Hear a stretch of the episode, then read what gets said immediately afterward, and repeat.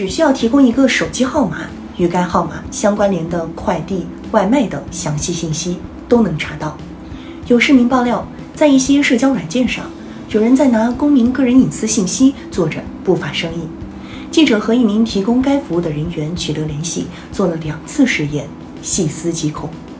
记者亲测发现，将一个手机号码提供给对方并付款，委托其调查。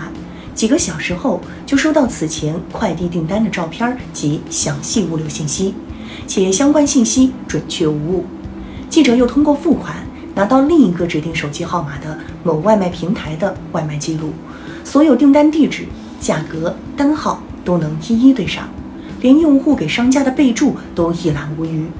由此可见，市民反映的情况属实。这种现象让人诧异。一般来说，只有负责相关订单配送的快递员、外卖员才能看到消费者个人信息。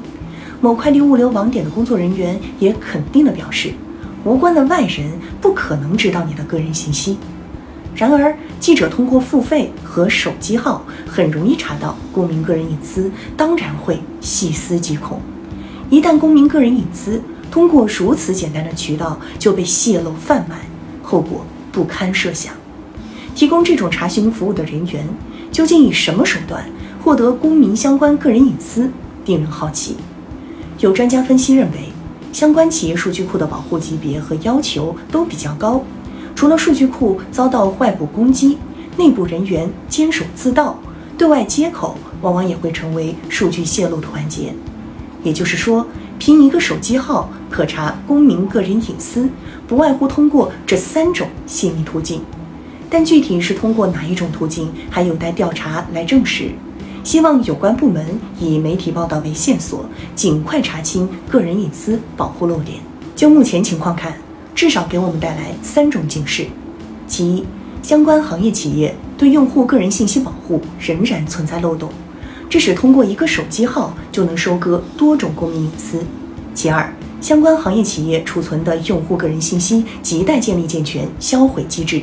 及公民个人信息使用后及时销毁，才能减少外泄。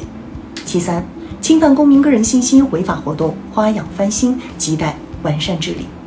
这些年来，我国通过完善法律体系，比如在民法典中强化个人信息保护，专门制定了《个人信息保护法》，也开展了打击侵犯公民个人信息等专项行动，对不法分子形成了有力震慑。但要看到，受经济利益驱使。某些人仍然通过侵害公民个人信息权益进行非法牟利，希望新闻中提到的相关行业企业尽快汲取教训，查漏补缺，进行整改。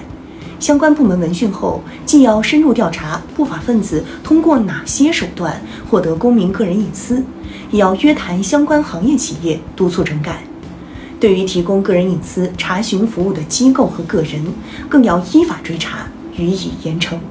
因为这种行为是通过非法手段贩卖个人信息，明显触犯了相关法律条款。网络信息化时代，公民个人信息很容易沦为唐僧肉。无论是网民还是媒体，或是有关部门，都应该对侵害公民个人隐私的违法犯罪活动、新现象、新问题保持敏感度。要及时发现、及时举报、及时依法查处，共筑个人信息安全保护网。